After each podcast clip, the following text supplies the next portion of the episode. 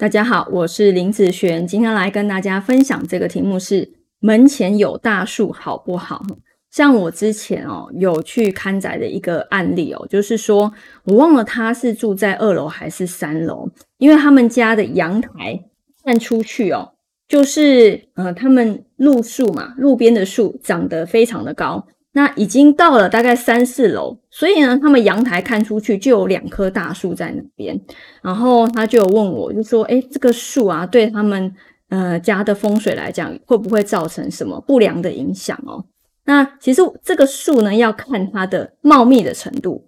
假设呢，今天这个树它是嗯非常的茂密，茂密到它连光线都进不太来，甚至是阳光也进不太来。那这个就不是很 OK 咯。哈。那这个树对他来讲，其实会造成影响的。那我去看的这一间呢，其实它没有这么严重。他们家的光线以及阳光其实都不太会遮挡到，因为还有一段的距离。虽然已经高到他们家的阳台前面全部都是这个树，但是它是属于那种细细的，就是呃，不是那种非常茂密的，就是感觉是一个大树的感觉。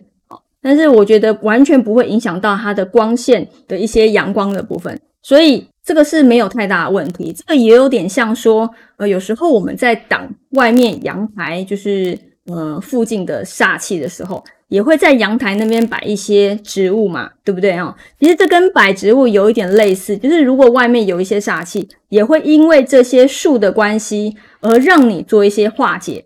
好，让你做一些化解。但是这个树如果是属于太过于茂密的时候，我刚刚讲就是影响到你的光线以及阳光，那这个呢就会比较差了。因为你看嘛，阳光都进不到你们家，那你们家是不是就会是属于比较阴暗的部分，对不对？